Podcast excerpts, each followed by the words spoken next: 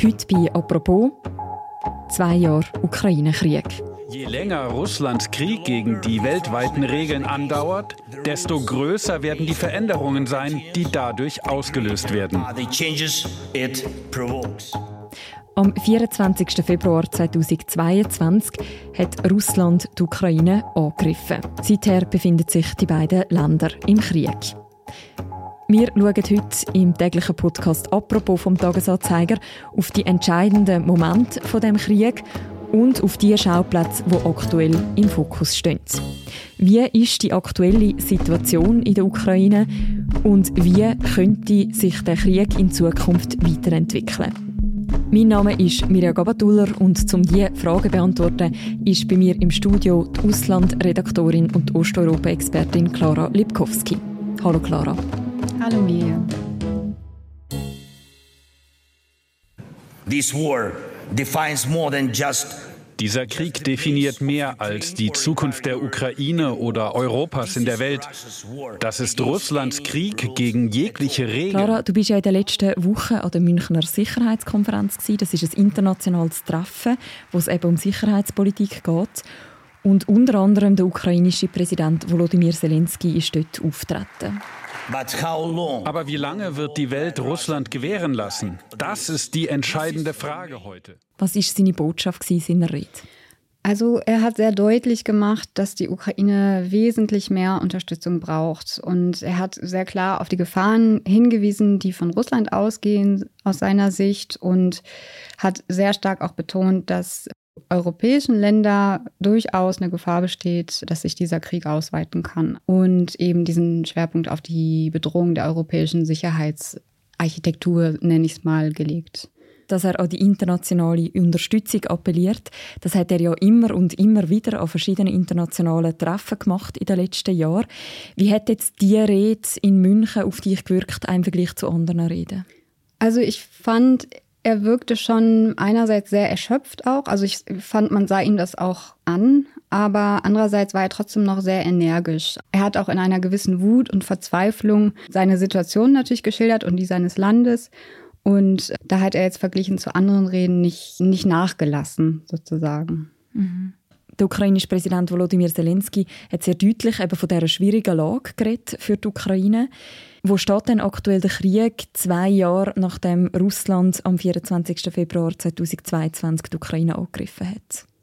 Mm, da würde ich gerne vorab noch mal kurz eine Anmerkung machen. Also wir sprechen ja jetzt über zwei Jahre Krieg in der Ukraine, aber für die Menschen in der Ukraine sind es eigentlich zehn Jahre Krieg. Also Russland ist ja schon in die Ostukraine einmarschiert im Jahr 2014 und mit dem 24. Februar 2022 hat dann eben dieser vollumfängliche Krieg angefangen. Also mhm. ich nenne das auch Vollinvasion oder eben Krieg in der Gesamtukraine.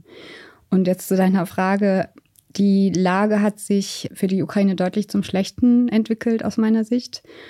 Am Samstag, kurz vor der Konferenz, hat das ukrainische Militär bekannt gegeben, dass es die Stadt Avdiivka aufgeben muss.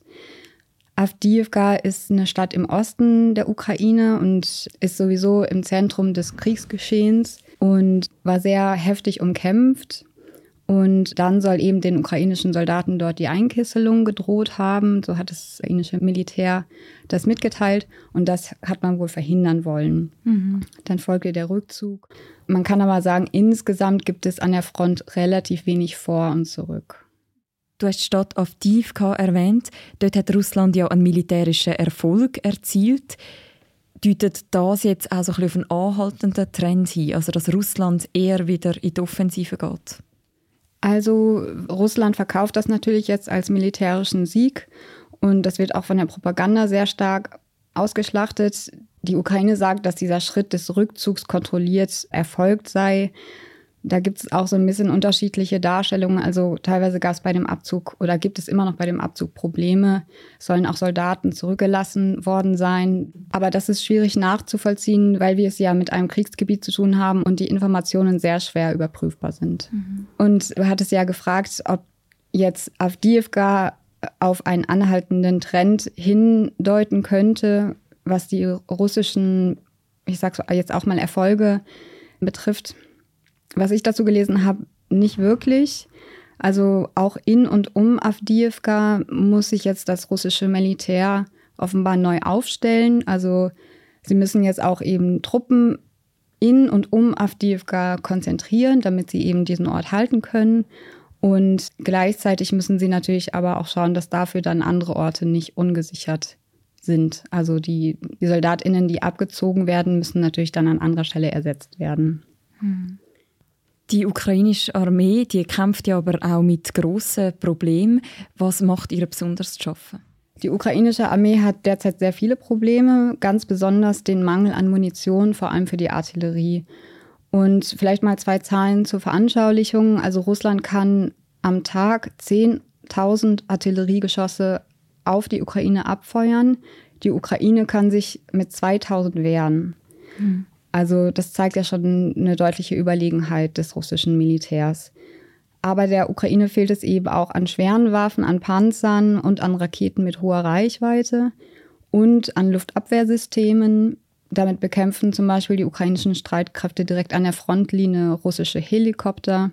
Aber beispielsweise kommen solche Luftabwehrsysteme auch in Städten zum Einsatz, beispielsweise in Kiew. Ähm, die Hauptstadt wird nochmal besonders geschützt und damit werden Drohnen und Raketen abgefangen. Es stellt sich da ja auch immer die Frage nach der internationalen Unterstützung, nach der internationalen Militärhilfe. Welche Rolle spielt die aktuell? Also die internationale Unterstützung ist natürlich enorm wichtig für die Ukraine. Die Armee der Ukraine ist zahlenmäßig einfach viel, viel kleiner als die von Russland. Russland hat insgesamt viel mehr Soldatinnen, aber eben auch viel mehr Waffen und schweres Kriegsgerät. Und schon allein deswegen ist die Ukraine natürlich auf internationale Hilfe angewiesen. Und jetzt gibt es natürlich, also das hat sich auch auf der Münchner Sicherheitskonferenz gezeigt, große Debatten darüber, wie man das tut. Es schien nicht so, dass sich da jetzt bald ein einheitliches Vorgehen abzeichnet.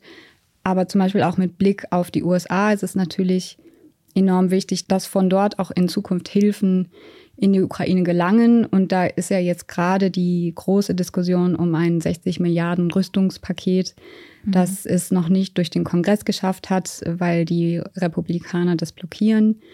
Und genau da ist halt die Ukraine abhängig von.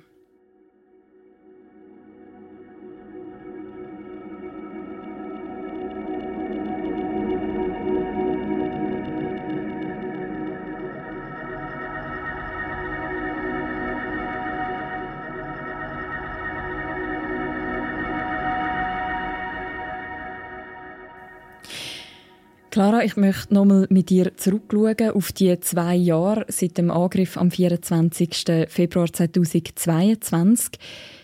Wenn man das mal versucht, in Zahlen auszudrücken, wie viele Menschen sind bisher Opfer geworden von dem Krieg in der Ukraine?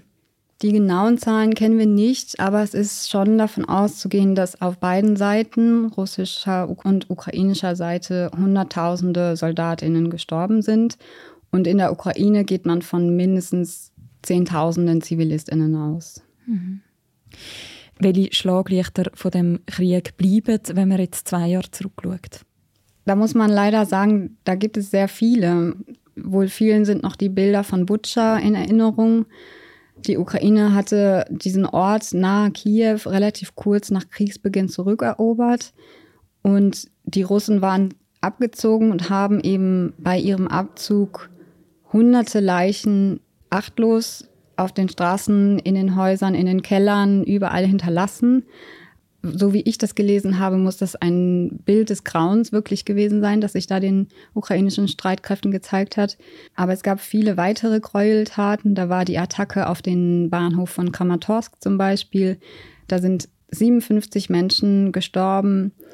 Die Menschen hatten sich an dem Bahnhof eingefunden, weil sie evakuiert werden sollten und wurden dann eben aus der Luft angegriffen von russischen Streitkräften und dabei kam eben laut Human Rights Watch auch Streumunition zum Einsatz. Und ich habe auch mit einer Ärztin gesprochen, die in der Westukraine Patientinnen aus Kramatorsk äh, behandelt hat. Und die hat mir berichtet, dass Menschen auch noch bei ihrer Flucht vom Ort des Geschehens aus der Luft angegriffen wurden. Und wenn ich noch an weitere Schlaglichter denke, fällt mir auch Mariupol ein, im Süden der Ukraine, im März 2022 hat das russische Militär dort ein Theater angegriffen. Da waren ungefähr 1000 Zivilistinnen untergebracht, die sich eben die Schutz gesucht haben, darunter auch viele Kinder. Und dann wurde dieses Theater angegriffen, obwohl auch vor dem Gebäude auf dem Boden in großen Lettern aufgemalt war das Wort Dzieci, das heißt Kinder, also dass sich Kinder in diesem Theater befinden. Und trotzdem wurde es angegriffen und es wird davon ausgegangen, dass, also die Zahlen zu den Opfern gehen auseinander, aber die Rede ist von Dutzenden bis 300 oder sogar 600 Toten. An solchen Beispielen sieht man natürlich, dass dieser vollumfängliche Krieg sehr, sehr viele Kriegsverbrechen mit sich gebracht hat. Ich könnte noch viel mehr Beispiele aufzählen. Dnipro zum Beispiel, auch im Osten der Ukraine, am 14. Januar 2023 ist dort ein Wohnhaus beschossen worden. Da gab es auch sehr eindrückliche Bilder und damals wurden mindestens 40 BewohnerInnen getötet. Und das kann man jetzt, wie gesagt, so fortführen. Es wurden Kliniken gezielt bombardiert, Menschen wurden angegriffen, die für Essen in Schlangen anstanden, Einkaufszentren und Restaurants. Und es wurden Massengräber gefunden und verscharrte Leichen hunderter UkrainerInnen. Die Bilder, die sind ja damals auch zu sehen, die bleiben auch in Erinnerung. Was sind andere zentrale Schauplätze aus den letzten zwei Jahren? Blickt man auf weitere Ereignisse in diesem Krieg, da war eben auch die Besatzung von Mariupol und die massive Zerstörung dieser Stadt. Also das muss wirklich extrem sein und mittlerweile siedelt dort Russland ganz gezielt Menschen aus Russland an. Und ähm, ja, so schreitet eben die sogenannte Russifizierung dieser besetzten Gebiete voran. Oder denken wir an Saporizhia, das größte Atomkraftwerk Europas wird inzwischen von russischem Militär kontrolliert. Und da gab es natürlich anfangs große Angst, dass es da jetzt einen Angriff auf dieses Kraftwerk geben könnte. Da hat Russland auch sehr viel mit der Angst um einen Atomunfall oder um, um die Folgen eines Angriffs auf dieses Atomkraftwerk gespielt. Oder denken wir an den Kachowka-Staudamm, der eben gezielt gesprengt wurde. Und danach waren weite Teile der Südukraine überflutet. Ein anderes Schlaglicht, würde ich auch noch sagen, ist der Brand der Krimbrücke gewesen, wohl verursacht durch die Ukraine. Und genauso waren auch noch so Großthemen, sage ich mal, das Ende des Getreideexportdeals zwischen Russland, Ukraine verhandelt von der Türkei, das äh, Russland dann aufgekündigt hat äh, und eben der Ukraine große Schwierigkeiten bereitet hat, eben das Getreide, das für die Ukraine so enorm wichtig ist, zu exportieren. Mhm. Dann gab es noch die Eroberung von Bachmut, einer Stadt auch im Osten der Ukraine, die sehr, sehr erbittert umkämpft wurde und dann letztendlich von den Russen erobert worden ist. Wenn man so die grossen Linien anschaut, wie hat sich der Krieg über die Zeit entwickelt? Es gab eine erste Gegenoffensive der ukrainischen Kräfte, die war aus ukrainischer Sicht sehr erfolgreich. Es gab einen Durchbruch durch eine russische Frontlinie im Norden von Cherson. Und ähm, dann folgten eben noch weitere Durchbrüche und die ukrainischen Streitkräfte konnten viel Territorium zurückerobern.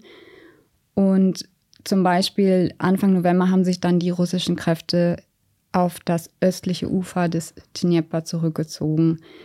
Und am 11. November 2022 wurde Cherson durch ukrainische Truppen befreit. Und das war natürlich ein militärischer Erfolg, aber hatte auch eine sehr starke Wirkung eben auf die Moral der UkrainerInnen, die eben gesehen haben, dass sie Russland nicht vollkommen ausgeliefert sind, sondern eben auch den Angriffen auch etwas entgegensetzen können.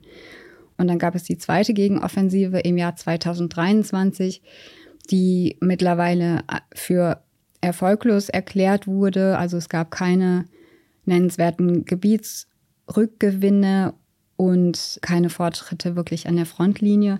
Was es allerdings gab, war, dass die Ukraine Schwar im Schwarzen Meer und was die Krim angeht, viel angreifen konnte und in gewisser Weise auch wieder mehr Hoheit über das Kriegsgeschehen gewonnen hat. Clara, du hast als allererstes die Bilder aus Butscha genannt, wo damals die russischen Streitkräfte abgezogen sind. Welche Bedeutung haben die Bilder gehabt? Also Butscha ist, glaube ich, wirklich, Butscha hat sich in dieses, ich nenne es mal, Gedächtnis des Krieges tief eingebrannt. Das ist wirklich wie eine Zäsur in diesem Krieg. Und Butscha hat wie erwähnt, früh nach Kriegsbeginn stattgefunden. Und damals war die Solidarität mit der Ukraine sehr, sehr groß. Es sind auch viele Staatschefinnen dann in das Gebiet gereist und haben sich selber vor Ort einen Eindruck verschafft. Jetzt sieht man aber, dass das schon wieder weitgehend vergessen ist eigentlich. Man hat so Butcher als, ah ja, da war ja was noch im Hinterkopf, aber man merkt, dass die Ukraine jetzt mit meinem westlichen Blick gewisserweise auch nicht mehr so viel Aufmerksamkeit bekommt. Es hat eine gewisse Ermüdung über dieses Kriegsgeschehen eingesetzt und die Menschen haben sich einfach an Berichte über Krieg und dass dort täglich Menschen sterben gewöhnt. Hat es denn seit Butscha eine vergleichbare Zäsur gegeben? Also in diesem Krieg war Butscha die, würde ich sagen, herausragendste im negativen Sinne Zäsur. Und da fand ich auch noch ganz interessant, was auf der Münchner Sicherheitskonferenz der Historiker Timothy Garton Ash dazu gesagt hat. Er hat sich auf das Massaker von Srebrenica im Bosnienkrieg bezogen. Und um das einzuordnen, zu Beginn des Bosnienkriegs gab es eben damals auch eine sehr, sehr große Solidarität eben mit den Angegriffenen und überhaupt eine große Empörung und Bestürzung über diesen Krieg. Aber nach ein paar Jahren waren eben die Menschen auch müde davon und es hatte sich irgendwie normalisiert, die Aufmerksamkeit hat nachgelassen. Das sehen wir jetzt ja eben auch bei dem Krieg, bei dem vollumfänglichen Krieg in der Ukraine. Und was jetzt im Bosnienkrieg die Situation geändert hat, war Srebrenica, sagte eben Timothy Garton-Esch. Und nach diesem Massaker im Juli 1995 mit geschätzt mehr als 8000 Toten hat eben dieser ganze Krieg wieder eine ganz große Aufmerksamkeit erfahren. Auch und politische Entscheidungsträger in die USA und so weiter haben sich eingeschaltet. Und in der Ukraine passierte eben das Srebrenica in dem Sinne, aber natürlich ist es hier das Butscha gleich nach Beginn des Kriegs. Und der Schock über diese Grauen von Butcher, dieser Schock ist jetzt eigentlich schon verblasst, der hat nachgelassen. Und wenn ich das jetzt aufgreife, versuche ich damit zu erklären, die Aufmerksamkeit für diesen vollumfänglichen Krieg hat eben im Westen deutlich nachgelassen. Das sehen wir jetzt ganz stark.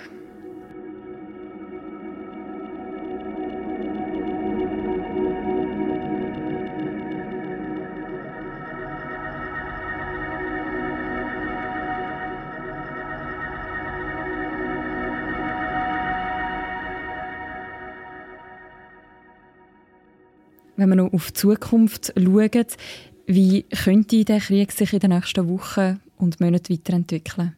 Also das hängt sehr davon ab, ob und wann der Westen Hilfe schickt, Waffen, Munition und finden diese Lieferungen schnell statt, kann sich die Ukraine verteidigen, dann kann sie Stellungen halten, muss vielleicht keine Rückzüge antreten, die sie jetzt in Erwägung ziehen muss.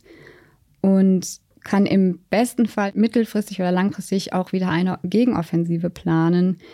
Aber kommen die Lieferungen nicht, wonach es ja jetzt viel mehr aussieht, könnte das theoretisch auch Russland animieren, weiteres Gelände erobern zu wollen, noch stärker anzugreifen. Das ist natürlich so auch wieder ein Blick in die Glaskugel. Das ist immer schwer, so einen Kriegsverlauf vorherzusehen. Aber grundsätzlich kann man sagen, ist es nicht davon auszugehen, dass Russland von der Ukraine in kürzerer Zeit ablässt. Und ein langer Krieg, ein Abnutzungskrieg ist sehr, sehr wahrscheinlich. Mhm. Durch die aktuell unsichere Lage hat sich im Verlauf der Zeit auch verändert, wie über die Zukunft der Ukraine diskutiert wird. Was ich bemerke, ist, dass die Menschen in Europa im Westen den Krieg in der Ukraine heute öfter ausblenden, weil eben ja auch viel, viel anderes passiert. Wir sehen natürlich den Krieg in Gaza, wir sehen auch schlicht und ergreifend so Themen wie den Wahlkampf in den USA, aber auch den Klimawandel. Und es gibt so viele Themen, die die Menschen natürlich irgendwie begleiten. Und in der politischen Debatte stelle ich fest, dass das Thema in seiner Dringlichkeit aber nicht als weniger wichtig erachtet wird. Also es wird sehr wohl verstanden, habe ich den Eindruck, dass die Ukraine in großer Bedrängnis ist.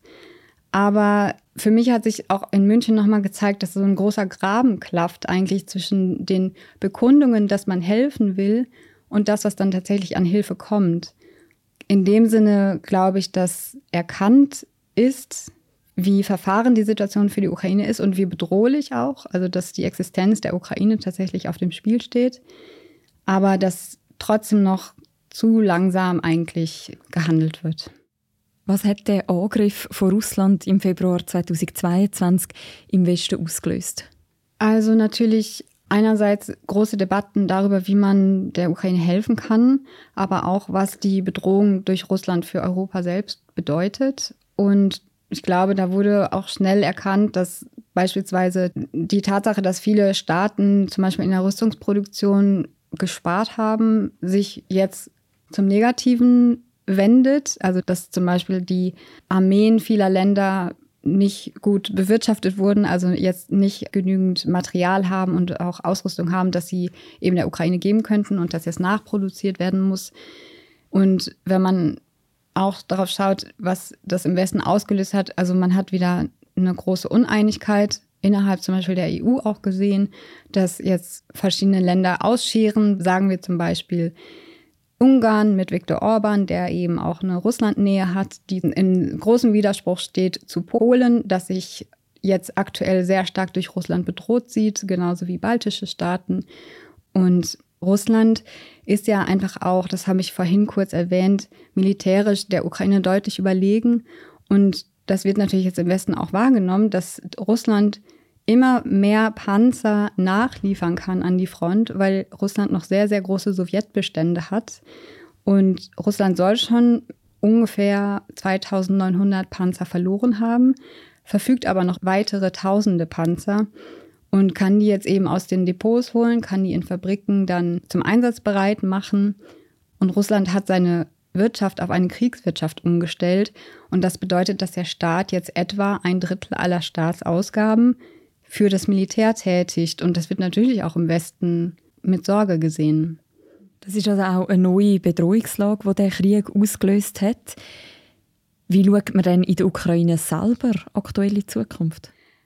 Also das ist natürlich gemischt, je nachdem, wie man fragt. Was ich aus Gesprächen wahrnehme, ist, dass der Optimismus, den es mal gab am Anfang des Krieges, als eben, wie gesagt, die Solidarität international auch sehr groß war, dass dieser Optimismus, Russland bezwingen zu können, deutlich nachgelassen hat. Man ist sich auch nicht mehr sicher, ob die Hilfen aus dem Ausland wirklich kommen oder ob sie schnell genug kommen und in dem notwendigen Umfang.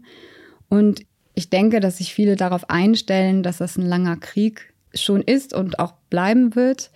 Und es ist bekannt, dass viele Soldatinnen an der Front schon fast ohne Unterbruch seit zwei Jahren an der Front kämpfen und die müssten natürlich dringend ausgetauscht werden.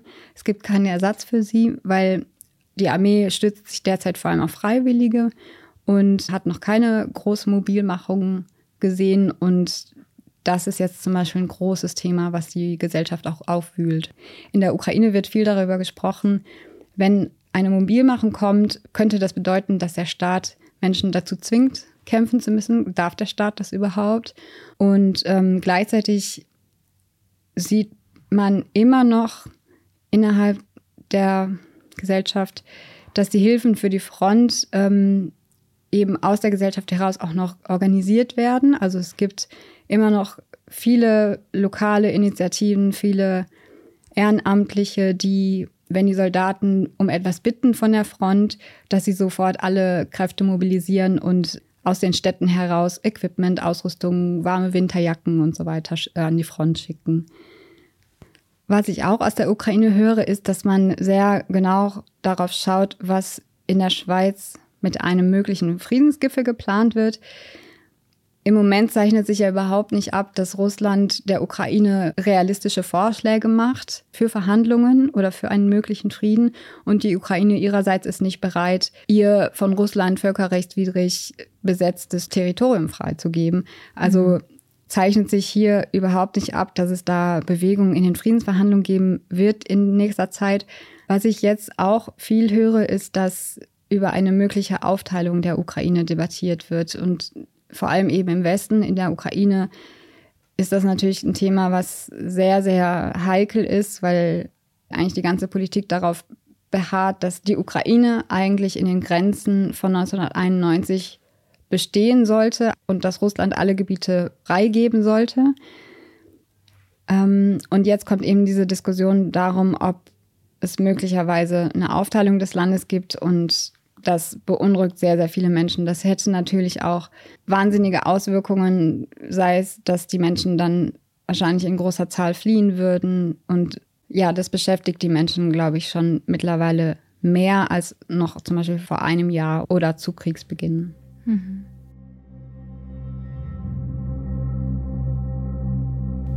Danke vielmals, Clara, für die Einordnungen und das Gespräch. Sehr gerne. Die ganze Berichterstattung rund um den Ukraine-Krieg, beschäftigt uns natürlich weiter.